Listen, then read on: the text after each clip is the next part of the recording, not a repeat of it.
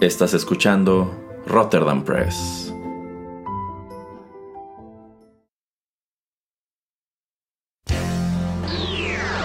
He-Man y los One Hit Wonders del universo. Yo soy Adam, príncipe de Eternia y defensor de los secretos del castillo Grayskull. Él es Pereira, mi más querido amigo. Fabulosos y secretos poderes me fueron otorgados el día en que levanté en alto mi espada mágica y dije, por el poder de Grayskull. Ya tengo el poder.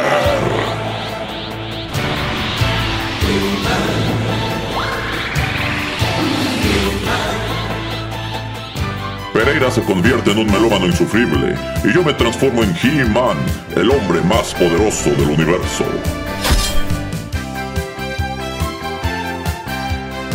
Solo tres seres comparten este secreto. El señor Álvarez, el padrino Larios y Erasmo. Juntos defendemos los One Hit Wonders del universo de las demoníacas fuerzas de Skeletor.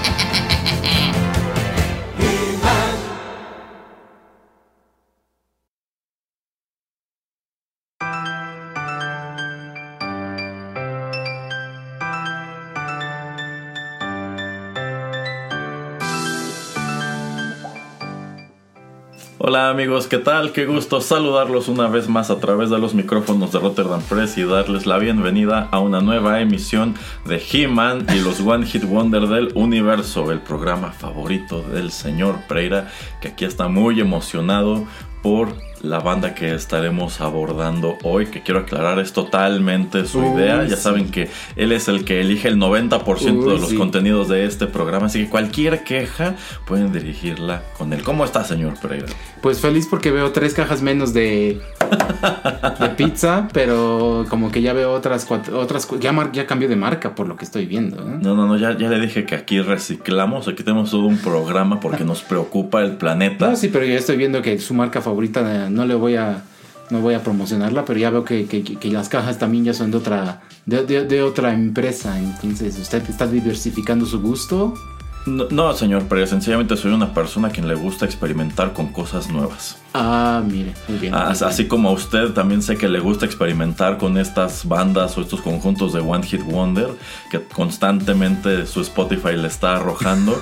y bueno, el de hoy, el de hoy es igual que muchos de los anteriores, bastante turbulento. ¿De cuál se trata, señor Pereira? Vamos a estar hablando de la banda norteamericana The Calling. Así es, una de las bandas favoritas del señor Pereira, que bueno, hoy nos está trayendo su, su gran éxito. Quizá muchos de ustedes no lo tienen presente, pero en cuanto lo escuchen dirán, ah, es esa canción. Así que en vista de que nos aguarda algo de plática, el señor Pereira nos va a platicar extensivamente sobre la historia de este conjunto. Bueno, pues vamos con música y después continuamos la charla.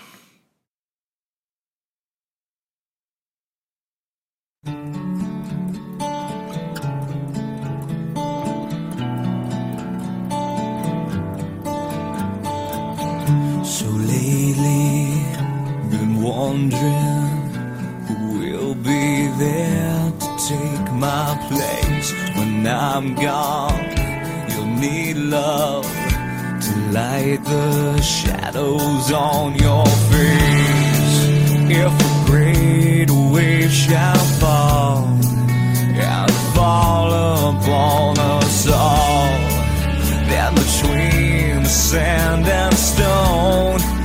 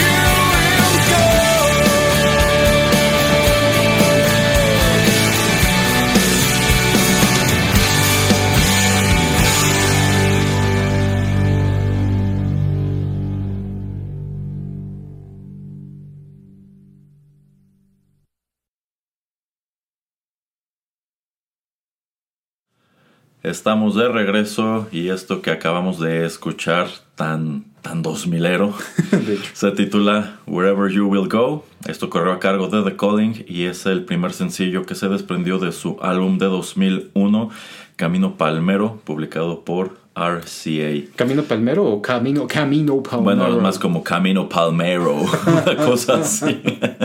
Esta es una banda originaria del estado de California que de regreso en el 2001, bueno, prácticamente principios de los 2000, porque creo que la canción en sí explota antes de que el disco llegue al mercado.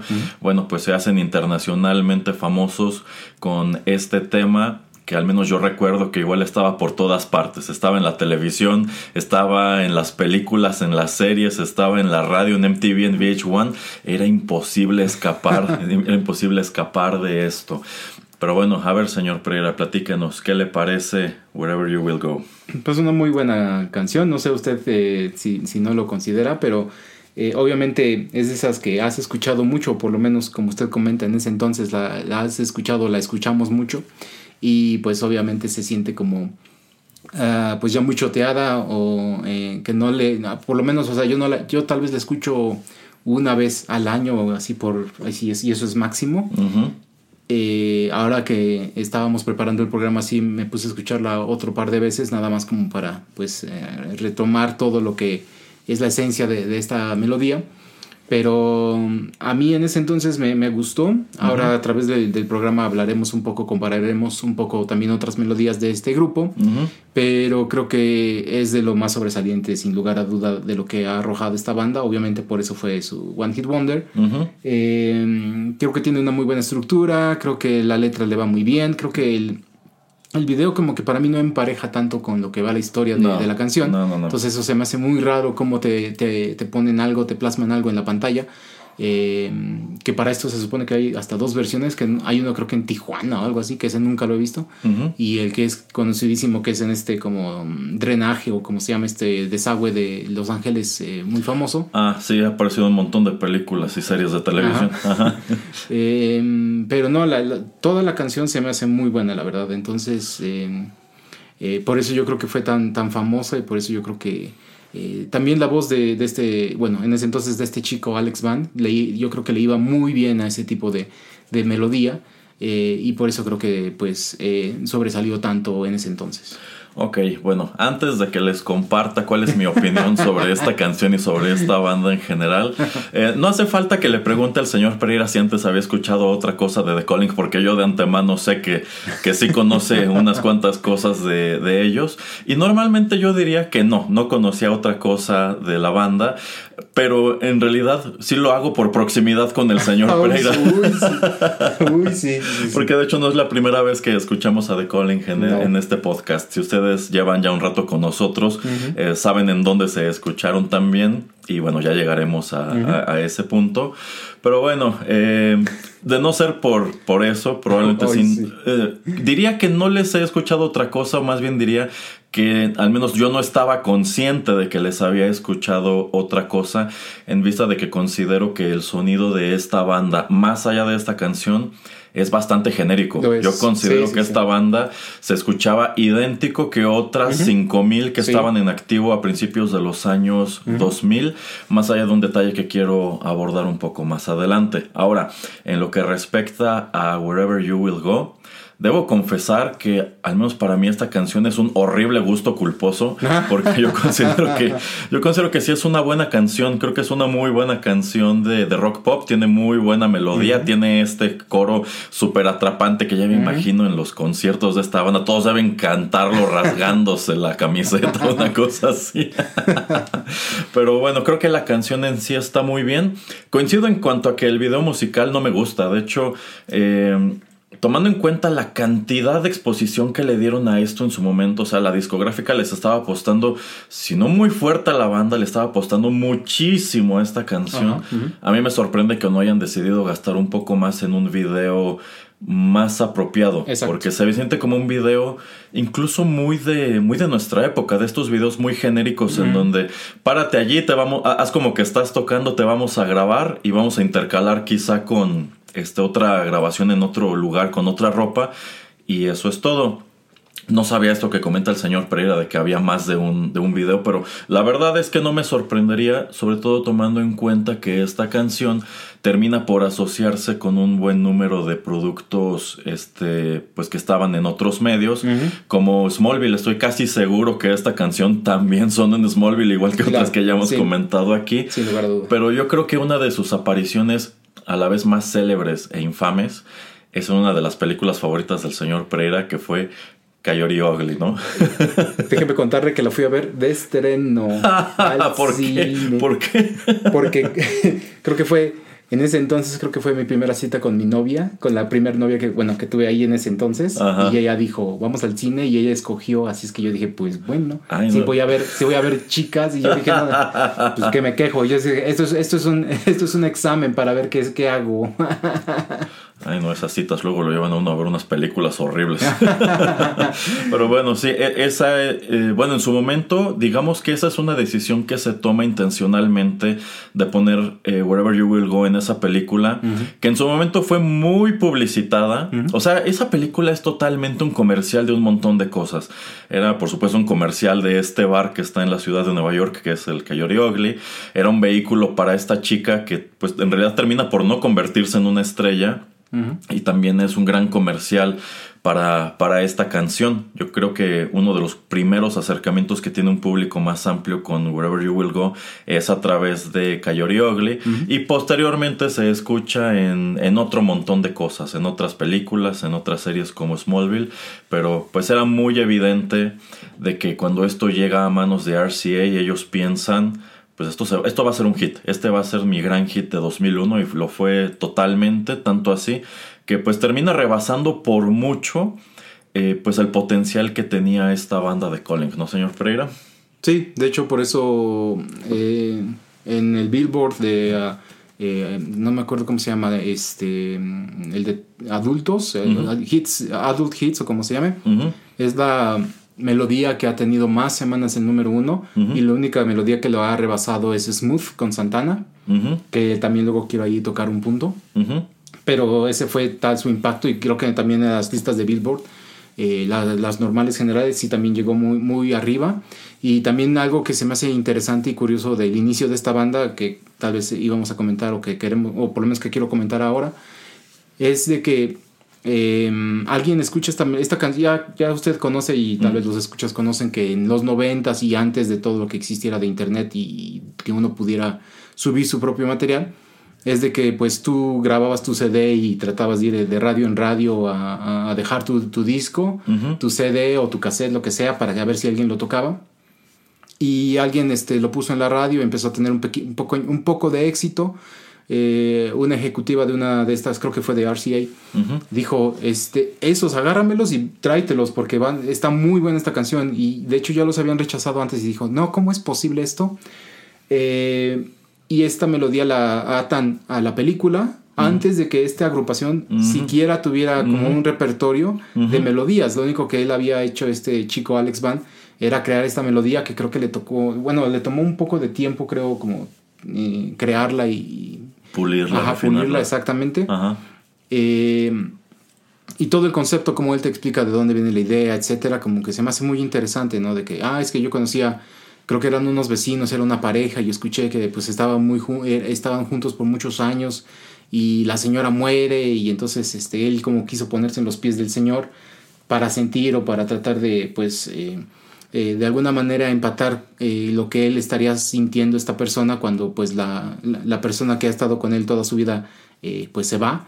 Entonces por eso también como que el video no le va mucho a, a la melodía porque en, la- en el video es un desamor de una manera muy diferente, es un engaño y la, la- la inspiración de la melodía es otra.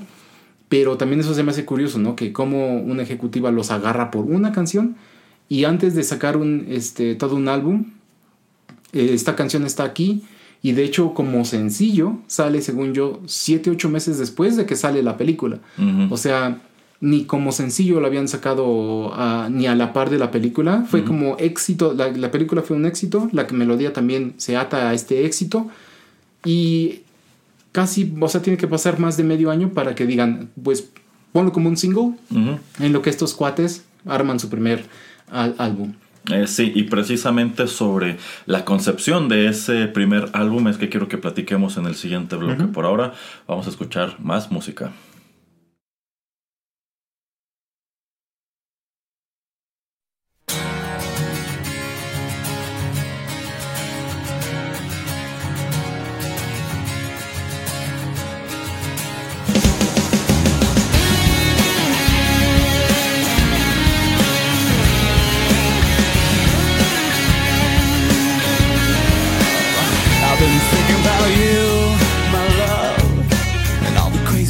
That you put me through. And I'm coming around, throwing it back to you.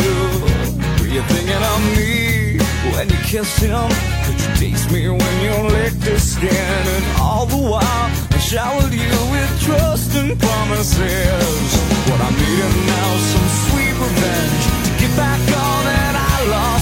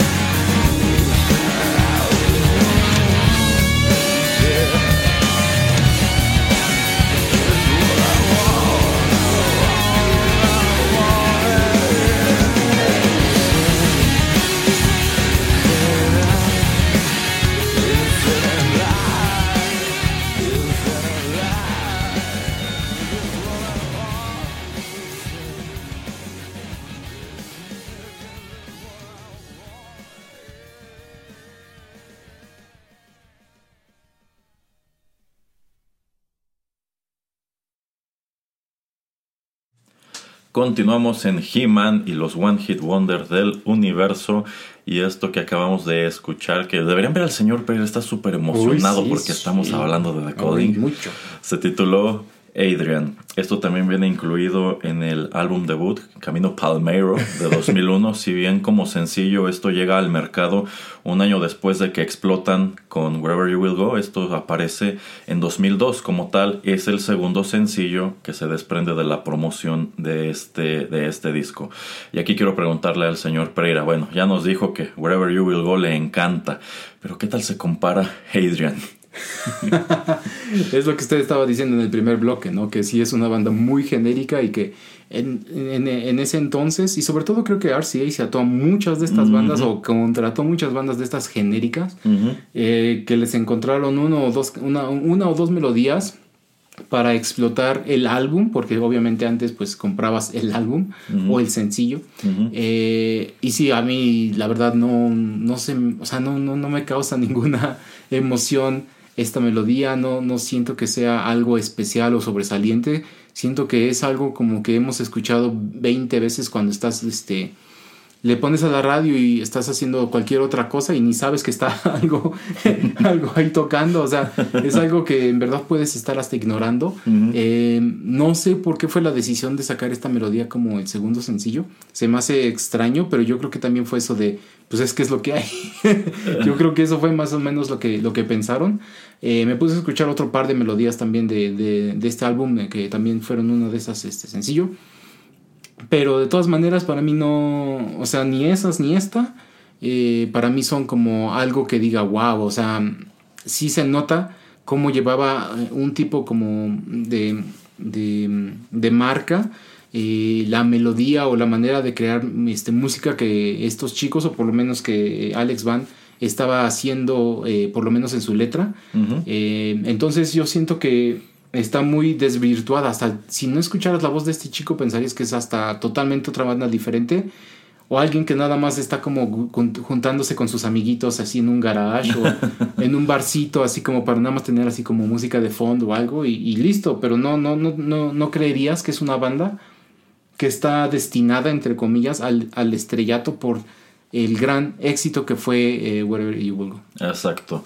Y bueno, yo considero que eh, efectivamente con Adrian empieza una larga lista de males que aquejan a esta banda, que prácticamente se remontan a sus inicios. En sí, este conjunto se forma a finales de los 90 en el estado de California. eh, y bueno, pues digamos que la figura central del mismo, prácticamente podremos decir que el único miembro oficial de The Calling es este muchacho que ya mencionó el señor Pereira llamado Alex Band, quien desde muy joven aprende a tocar la guitarra y se decide a que quiere hacer carrera en el medio a como de lugar y empieza a escribir algunas canciones, se pone a, se pone a cantar y en sí es descubierto nada menos que por el novio de su hermana mayor, que es Aaron Kamen, que también es músico, también estaba en, en otra banda, es unos cuantos años más grande. Este chico, eh, Alex, cuando digamos que es, es descubierto por, por su cuñado, tiene creo que como 15 años. En- este, y bueno, se da cuenta Aaron de que, pues de que toca bien, de que tiene, un, tiene una buena voz. Este, y sobre todo tiene una canción muy pegajosa que es eh, Wherever You Will Go. Así que estos dos deciden formar una banda que, antes, que al principio tenía otro nombre. Creo que llegan a The Calling ya este, entrados los 2000 este, y pues deciden que quieren trabajar juntos y sienten que esta canción Wherever You Will Go tiene la- el, el potencial para llevarlos eh, lejos. Así que contratan a otros músicos para conformar ahora sí como tal su banda. Y ya nos lo dijo el señor Pereira, son descubiertos por, por una persona que trabajaba para RCA que dio la casualidad de que vivía al lado de, de Alex Band y al parecer los descubre porque efectivamente empiezan como una banda de garage. Eh, estaban ensayando esta canción una y otra vez en la cochera y el vecino ya estaba harto. Así que va a tocarles, primero con la intención de decirles que se callen, pero escuchándolos con más detenimiento dice, momento, creo que esto no está tan mal. Y les ofrece eso, les ofrece eh, pues firmarlos, nada más teniendo esa canción. La canción va efectivamente a la película de Coyote Ugly y en vista de que pues pegaste en grande, el siguiente paso es que tienes que hacer un álbum y dicho álbum termina siendo Este Camino Palmero, que tengo entendido, este es el nombre de alguna calle en la ciudad de Los Ángeles. No sé si es Creo- donde está el estudio sí. donde grabaron o donde vivían al momento de hacer eh, estas grabaciones. Y bueno, el segundo sencillo que se desprende en 2012 es esta canción. Adrian, que coincido totalmente, se escucha bastante genérica. De hecho, yo diría que este es un sonido que casi podríamos describir como rock pop de elevador. Porque había, insisto, había muchísimas bandas que se escuchaban idéntico. Y no solamente eso, yo considero que un mal inherente de esta banda, algo que en su momento los hace, digamos, destacar, pero también termina por ser una maldición, es la voz de Alex Band. ¿Por qué? Porque en sí él canta con un estilo que me parece eh, en el slang de la industria es denominado narling. Y el narling no es sino este, esta oleada de cantantes dos mileros que estaban tratando desesperadamente de escucharse como Eddie Vedder. y allí tenemos a Nickelback, allí tenemos a Creed, que pues igual son, son bandas intercambiables, o sea, es muy difícil decir dónde termina una y empieza la otra. Y para colmo, pues sus vocales se escuchan muy parecido, así que digamos que llegado el 2000, 2001, pues nos estábamos adentrando a este fenómeno de, de eso, de bandas de rock pop que todas escuchaban igual. Eso lo dice, tal vez lo, lo- lo vio o no lo vio, pero eh, me causa risa porque quería traer este, este dato de que, eh, como ya comentaba, eh, la, la canción anterior, la de Wherever You Will Go, eh, es un hit hasta que llega la de Smooth de Santana. Y para el segundo álbum, bueno, segundo álbum de este de acompañamiento con varios artistas, creo que Supernatural es Smooth. Y en Shaman sale eh, otra melodía que creo que es Why Don't You and I, con Chad Kroger, que es el vocalista de Nickelback, pero debido al éxito que tuvo eh, esta banda de The Calling, eh, para sacar o para lanzar esta melodía como sencillo, eh, Santana y no sé si estaban con RCA, supongo, deciden cambiar la voz y hacer hasta un video y también la canción sacarla, publicarla como sencillo con la voz de Alex Band. Entonces, entonces no existe video de, con Chad Kroger, Ajá. Pero un poquito después yo creo que no hubo como mala leche porque eh, al tercer álbum, no sé cuál sea, hay otra melodía con Chad Kroger, eh, con Santana, entonces yo creo que no se la tomó mal. Eh, pero han de haber dicho, ahorita este chico está pues En un muy buen ajá, momento. muy fuerte y, y a las chicas se les hace supongo más atractivo que, que, que Chad Kroger. Entonces dijeron, pues, ¿sabes qué?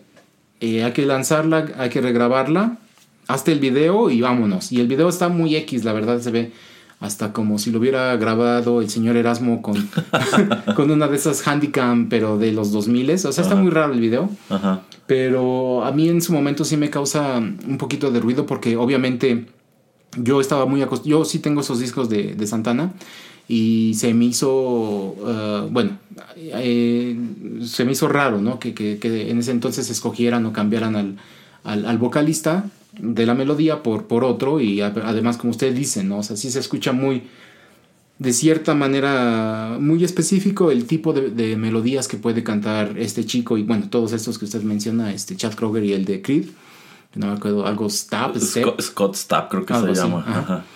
Eh, pero sí, pueden ser casi hasta intercambiables. Entonces, por eso cuando usted lo dijo, dije, eh, pensé, ah, seguramente vio ese dato de que, de que Santana cambió a Chad Kroger por Alex Band. No lo sabía, pero confirmó exactamente lo que dije. Pero bueno, eh, vamos a escuchar otra canción y seguimos platicando.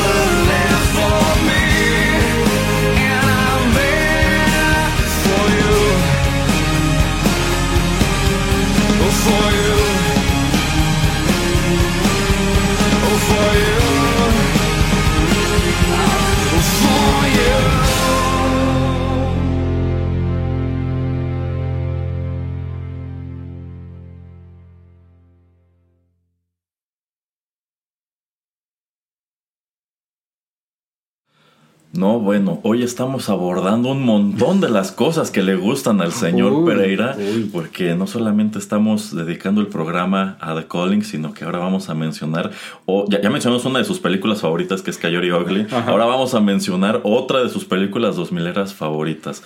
Esto que acabamos de escuchar se titula For You, y esto es escrito para que aparezca como parte del soundtrack de la película Daredevil en el año 2003 que bueno, su música fue recopilada por, por Sony. Saludos Jennifer Gardner.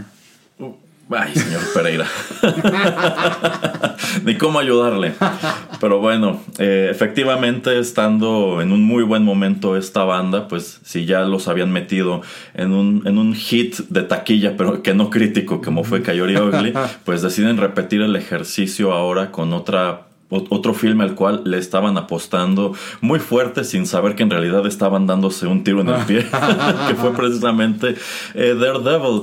Y es que, bueno, yo creo que se da un fenómeno muy curioso en este punto. Cuando llega esta Daredevil a cines, ya estábamos viendo al Spider-Man de Sam Raimi. Y algo que platicamos eh, en el programa que hicimos a propósito de la primera película es que esa película tuvo un soundtrack muy rockero, en donde de hecho aparecía Chad Kroger. Entonces, no sé si desde, si desde ese momento tenían la idea de quizás hacer un universo y que este Daredevil de Ben Affleck se cruzara en algún momento con el Spider-Man de Tobey Maguire. tal vez. Yo no lo habría visto descabellado si esta película hubiera sido buena. Eh, y bueno, como parte de, de todo esto, pues esta Daredevil también llega con un soundtrack lleno de actos rock, algunos muy incipientes como, como Evanescence, y una banda pues ya un poquito más establecida, pero que también había hecho mucho ruido con, como The Calling con esta canción eh, For You. A ver, señor Pereira, ¿qué le parece esta? Daredevil. No, no, no, For You, la ah, canción. No, de la película ya sabemos también que le encanta. No, que esa también era un comercialote para Evanescence. Eh, pero es que también era un comercial para todos los implicados, para Evanescence, que efectivamente hacen carrera a partir de eh, pues Sí. esa canción que aparece allí. No, tiene como dos o tres. Eh, Sí, sí, bueno, algo que también ha trascendido de Evanescence es que en sí esa canción, en- ellos no querían que se escuchara así, sino que Sony los obliga a que la hagan todavía más popera y este que le metan como estos elementos de rap muy al estilo de Linkin Park, porque querían que pegaran. la idea original de Emily al parecer era muy distinta. Este, pero bueno, era comercial de Evanescence, era comercial tanto para Ben Affleck como para Jennifer Garner, que después se va a hacer la película de Electra. y bueno, este, pero a ver, ¿qué le parece For You de The A mí me gusta. Ajá. A mí la verdad sí me gusta y me gusta eh, que tienen también este una orquesta detrás de ellos. Ajá. O sea, eh, la, la letra para mí, o sea, ya, habían escuchado With Arms Wide Open. para bien y para mal, eh, la letra le va la, o sea, para bien y para mal me refiero de que tan buena o tan mala haya sido la película, eh, o sea, sí le va a la película, o sea, como que sí trata de tomar elementos de, de lo que es eh, Daredevil. Eh, entonces para mí yo creo que pues por lo menos eh, mi pensar cuando yo la escuché en ese entonces si me agrada todavía la escucho y me gusta. De hecho me gusta más que eh, Wherever You Will Go. ¿A poco? Eh, sí sí sí sí pero siento que es también por a mí me gusta mucho ese tipo de melodías que que también incluyen otro tipo de, de instrumentos así como en este caso la orquesta. Le va muy bien para mí en los momentos en que se escucha. Eh, y sí, o sea, yo también por eso conocí a The Calling y, y también por eso se me hizo chistoso que en algún punto desaparecieron y también por eso quise como que traer esta banda a, a este programa porque dije, bueno, ¿y qué les pasó a estos chicos? Ni me acordaba de su nombre. yo dije, oye, ¿qué pasó con esos? Y de hecho los confundí con otros que creo que... Ah, ahorita, ahorita voy a encontrar su nombre, pero este... Ajá. Eh, yo dije, ¿qué pasó con estos? Y dije, ah, no, estos son otros también diferentes. Porque, ¿cómo dice? ¿Quién eran? Este, Lighthouse o algo así, no me acuerdo cómo se llamaban. Este, ahorita me acuerdo. Ajá. Eh, y sí, entonces, eh, eh, en- en- cuando sale la película y sale ese álbum, no lo tengo, pero sí he escuchado muchas de sus canciones. Eh, y para mí, pues sí, es, es algo que, que todavía me sigue gustando. Entonces, eh, nuevamente, la voz le va a la canción. Ok. Eh, pero hasta ahí, o sea, sí, bueno, luego platicamos más de otras canciones, pero para mí sí es algo que es que esta y, y la y su único éxito son las únicas como que se salvan, digamos, de, de todo lo que ellos crearon o han creado. Ok. Bueno, debo decir que a mí no me gustó esta canción. No, no me gustó y no me gustó cuando la trajo en aquel programa que hicimos de las peores películas de Marvel con el, con el padrino.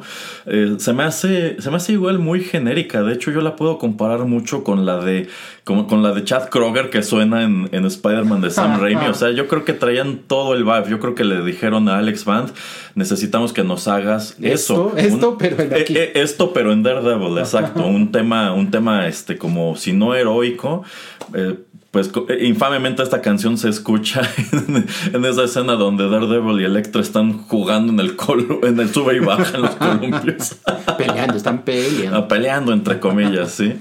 Este era, era, toda, era toda la intención. O sea, yo considero que probablemente el mismo ejecutivo que ideó el soundtrack de Spider-Man de Sam Raimi ideó este. Porque se sienten como un producto increíblemente parecido.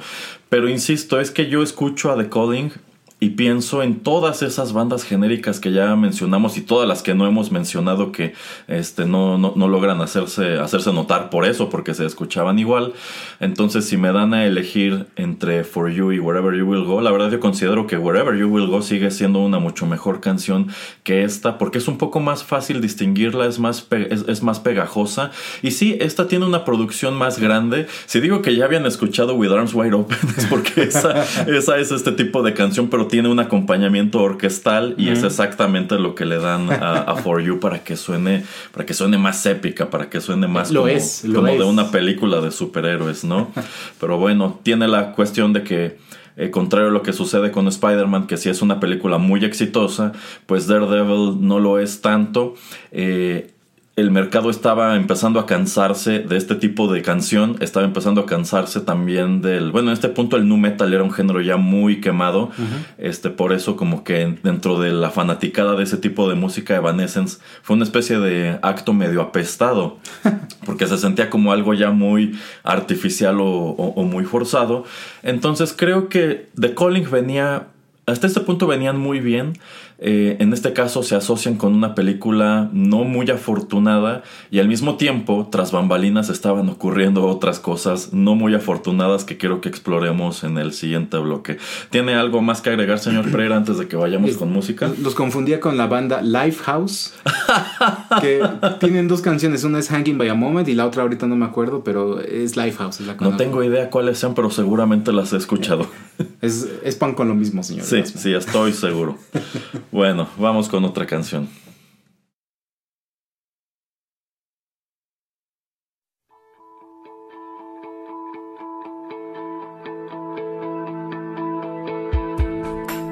Use your love tonight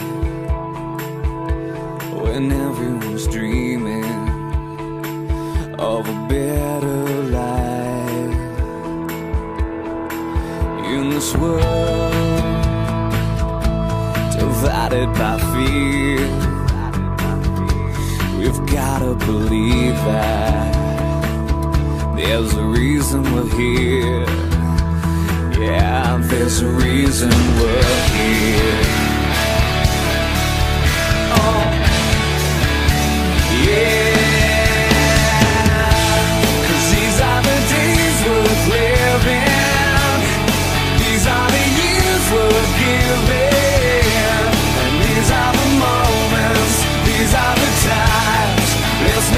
Make the best out of our lives. See the truth all around.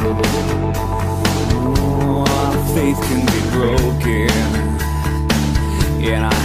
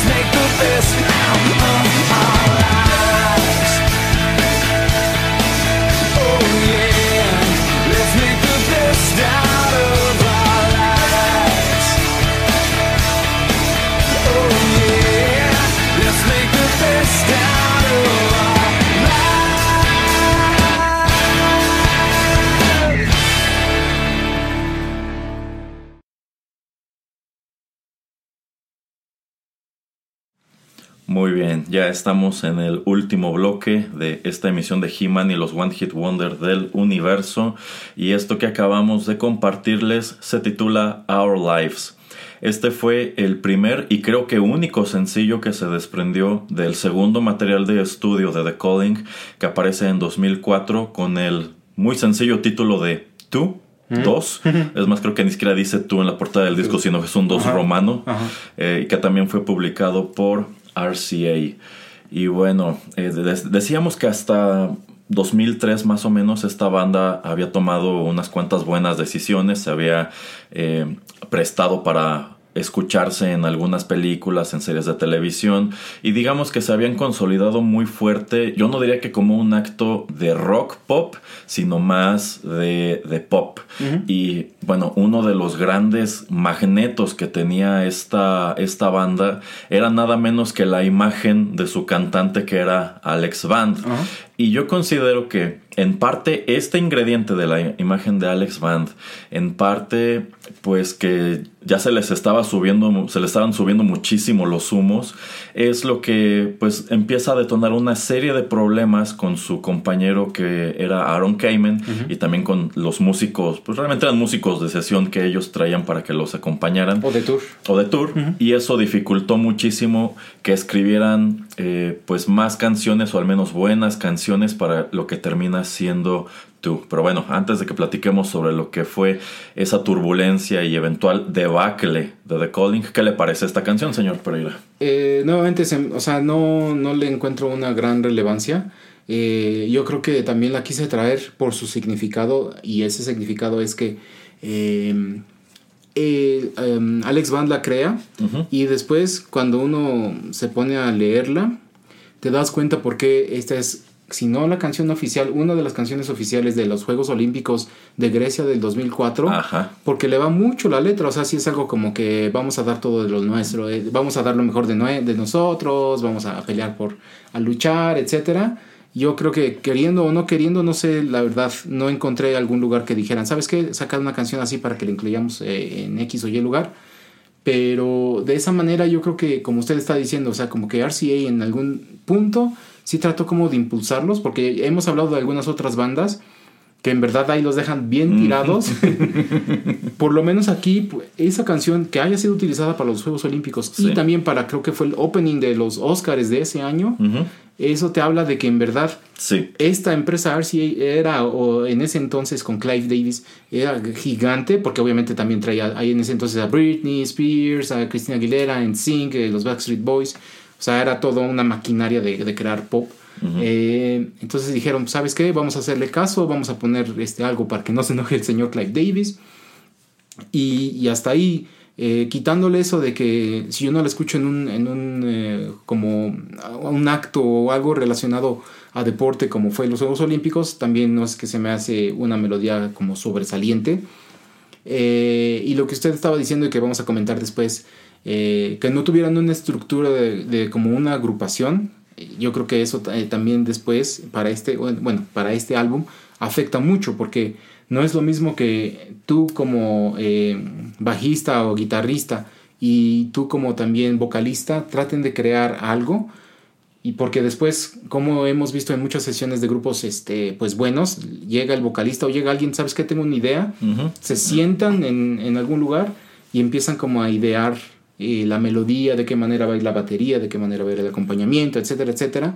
Pero ya cuando estás integrado o amalgamado con otros compañeros, pues ya es muy diferente también la camaradería, o aunque no haya, pero que en algún punto sepas cómo trabajar juntos para crear un producto, que en este caso es música, eh, pues sí, obviamente es muy diferente el impacto.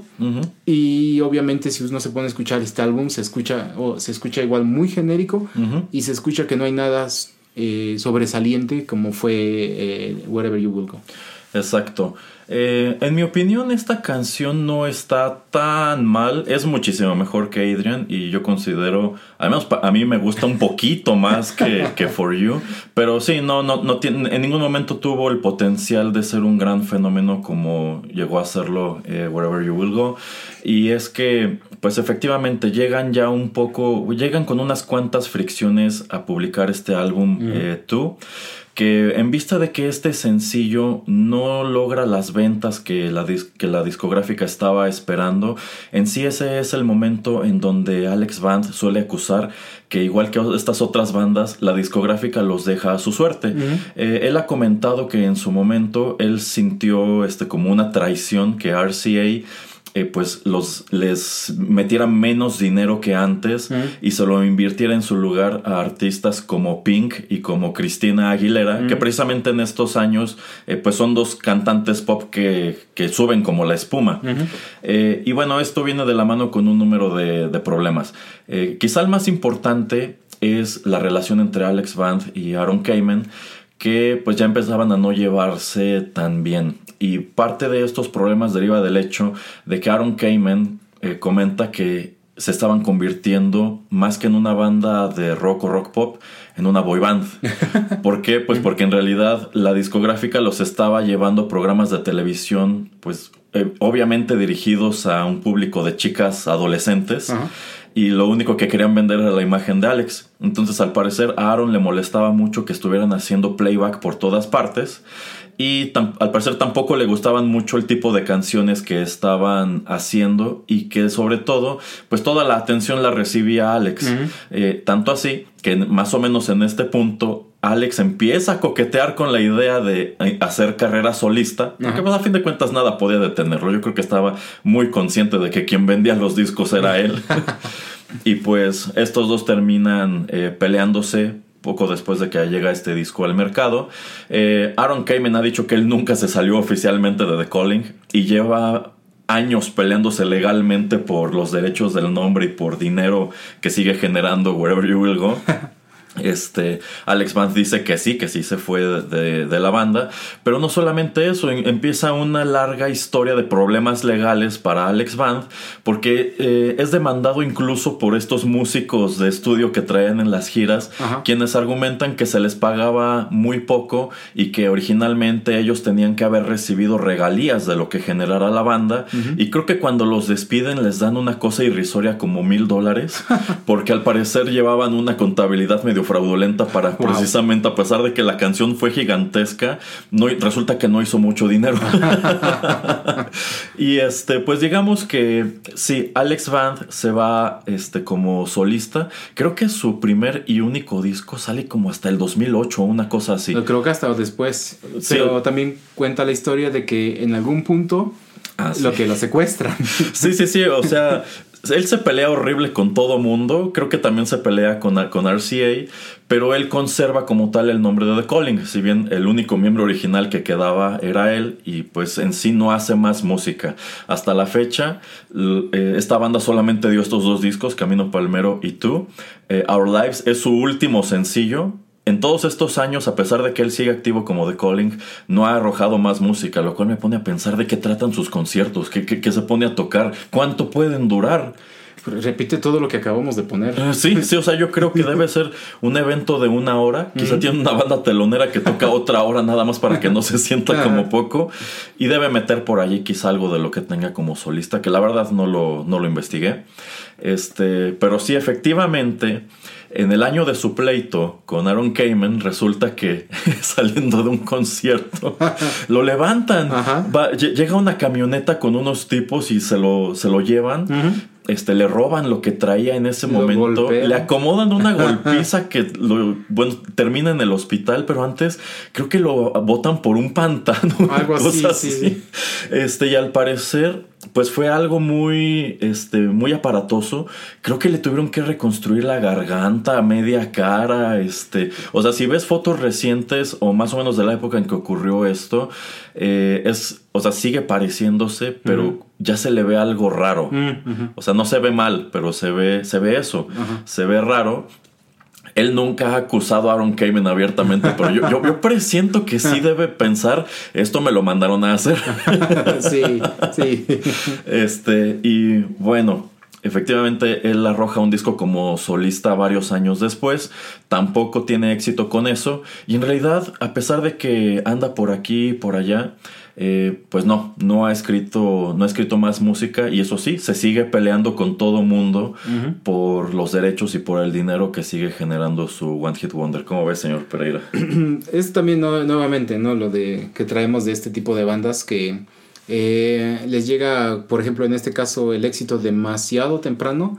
No tiene, como ya comentaba yo, una estructura eh, en la cual puedan tener una base, un fundamento para el poder crear o tratar de por lo menos mantenerse a flote y pues ver si por ahí les pega algo media, medianamente en uno, dos, tres álbums para que pues eh, puedan seguir trayendo gente, como usted dice, pues quién sabe de qué vayan sus conciertos, pero por lo menos si mantuvieras este, una base de fans, eh, pues ahí podrías ir haciendo conciertos, ¿no? Es así como, por ejemplo, hay bandas que ya casi no salen de, de Estados Unidos, eh, una de ellas que tal vez al señor Erasmo no le gustan, pero que, bueno, creo que ya ni tocan, pero Matchbox 20, por ejemplo, o Train, eh, esas dos bandas me gustaría verlas, pero según yo no, nunca salen desde ya de Estados Unidos ni, ni algunas ciudades de Canadá. Entonces, así de, pues, o sea, son bandas que se mantienen porque de sus fans de, anti- de, de antaño, eh, pero hasta ahí dicen, ¿por qué me voy a ir a otro lado? Nadie me va a ir a ver. Y por lo menos si estos chicos, o por lo menos si Alex Van se hubiera querido mantener en ese, en, ese rubro, eh, yo creo que él tendría que haberle puesto más dedicación en verdad a generar o a tener a su banda como un negocio. Eh, y, pues este, hacer audiciones para traer a un baterista y, y hacer audiciones para traer un bajista, pero que vinieran en verdad eh, tal vez empezar como un contrato Ajá. pero que es eso de que los vas, vas este, ha- haces audiciones a no sé, a muchos, pero mantienes a dos o a tres, ves si la dinámica, ves si, si la química está ahí y los mantienes y así ya creas una estructura Ujú. y aunque te vote RCA, te puedes ir tú después y, y, pues este, como muchos otros grupos lo han hecho, ¿no? Se pelean con su discográfica, pero pues empiezan de todas maneras a, a hacer su lucha por otro lado, pero porque ya tienen algo en concreto, que tienen un fundamento, una base con la cual pueden este, explo- explotar. Eh, sí, pero yo creo que algo que le afecta a esta banda, igual que un montón que ya hemos mencionado en este programa, es que al parecer esta persona, Alex Band, es muy difícil de tratar. Es una persona medio conflictiva. Y pues bueno, evidencia de ello es eso, que lleva todos estos años sin hacer nueva música, lleva todos estos años eh, recibiendo demandas y contrademandando y cosas así. Yo creo que este, este hombre debe pasar buena parte del año en la corte. este, y bueno, eh, digamos que ya no ha tenido ese respaldo financiero que tuvo en su momento. Pero fíjese, ahora que estábamos mencionando a The, Co- a, a The Calling, a Creed, a Nickelback y a Lifehouse, eh, ubica ya, bueno, ya ve cómo algunos actos eh, ochenteros, noventeros actualmente como que han vuelto a ponerse a flote Ajá. en estos tours en donde, en donde como que todos se van alternando en el escenario Ajá. para cantar lo suyo. Bueno, estas bandas deberían hacer lo mismo. 2000s Pop Rock este, World Tour con lo mejor de The Calling, de, de- bueno, creo que Creed ya no existe, pero es Scott Stapp, este, Nickelback, Lifehouse y todas las que se parecen. Yellow Card, Yellow Card. Who Back Stand. y mm, digo que y mejor ahí le detengo porque si no, sí me las sé todas. Sí, yo considero que quizá eso es lo que les falta, juntarse y así pues entre todos se echan la mano para poder llenar un venue porque de otra manera no veo cómo lo puedan hacer. Pero pues sí, esa es la, la triste, triste historia de The Calling, que efectivamente despegan muy rápido y muy fuerte, pero también algo de notar es que la caída es igual, prácticamente inmediata y muchísimo más estrepitosa. Entonces, pues ahí lo tienen. Si alguna vez, igual que el señor Pereira, se preguntaron qué fue de ellos, pues exactamente esto, esto fue de ellos. Tengo entendido que Aaron Kamen actualmente es productor y escribe canciones para, para, otras, para otros actos, otros artistas. Después de que se salió de The Calling, ya no volvió a pues trabajar como músico no trató de hacer eh, carrera a diferencia de Alex Band y quizá así está mejor entonces si esto algún día volverá a despegar o no, ya lo veremos. Ahora, eh, un, para ir terminando con un dato curioso, pues precisamente yo me pregunté, ¿en serio lo último que dio Alex Band fue esta canción de Our Lives? Bueno, pues sucede que no, en, en realidad su crédito más reciente es una regrabación de Wherever You Will Go Ah, en español. que es más o menos como de los 2010, Ajá. interpretada por, pues, por una artista con la cual quizá en México estamos un poquito más familiarizados, pero no en este terreno, que es Gaby Spanik, Wow. a quien, bueno, quizá recordamos un montón de telenovelas de los 90 y los 2000, y yo no sabía que esta señora también había pues perseguido una carrera musical que tuvo mucho éxito en Brasil. wow. Ajá.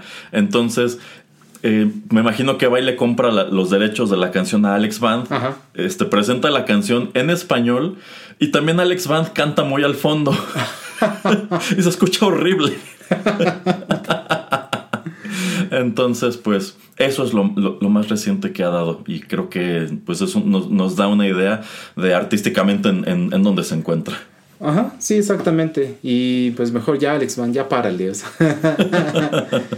Pero lo que usted dice, por ejemplo, de Aaron, que eh, pues sí tiene algo de éxito, ¿no? Porque se va y también se, eh, empieza, como usted dice, a, producir, pero sobre todo a escribir para otros artistas. Eh, y muchas veces lo hemos visto, que no lo hemos platicado casi en el podcast, pero eh, todos los que son este, autores de melodías, pues tienen una buena vida y, o sea, si se dedican mucho a eso, o 100% casi a eso, eh, los que sí saben, que son sobre todo muchos de Suecia, eh, tienen una mm, carrera bastante exitosa y digo, eh, el querer estar siempre enfrente de las cámaras no es también para todos y siento que también una manera buena de escudarte, pero de que ver tu arte eh, plasmado en, algún lugar, es eso, ¿no? El ser nada más el creador sin tener que estar enfrente de la cámara o el micrófono. Eh, sí, sí, yo creo que es interesante cuando se dan cuenta precisamente de eso, de que pueden funcionar mejor en esa función que pues tratando de estar siempre en los reflectores como ha sido el caso de Alex Fand.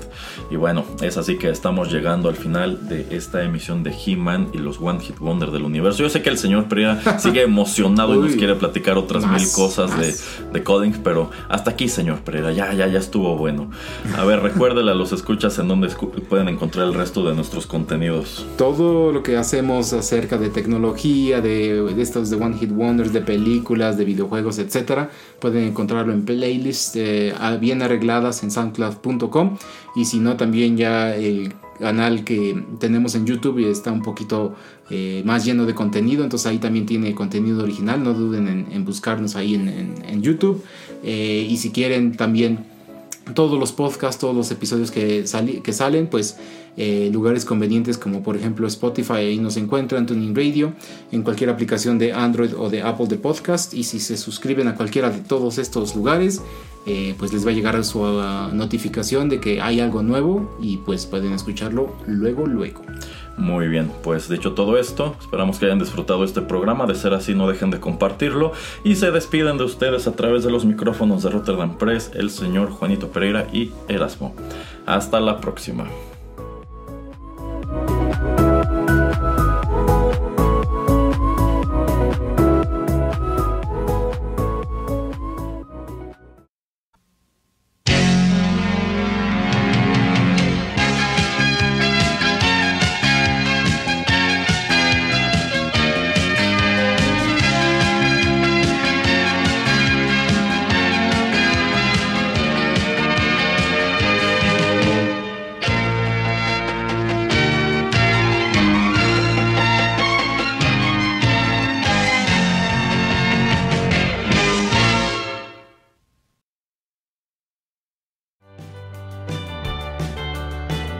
Estás escuchando Rotterdam Press. Radio como hecha en casa.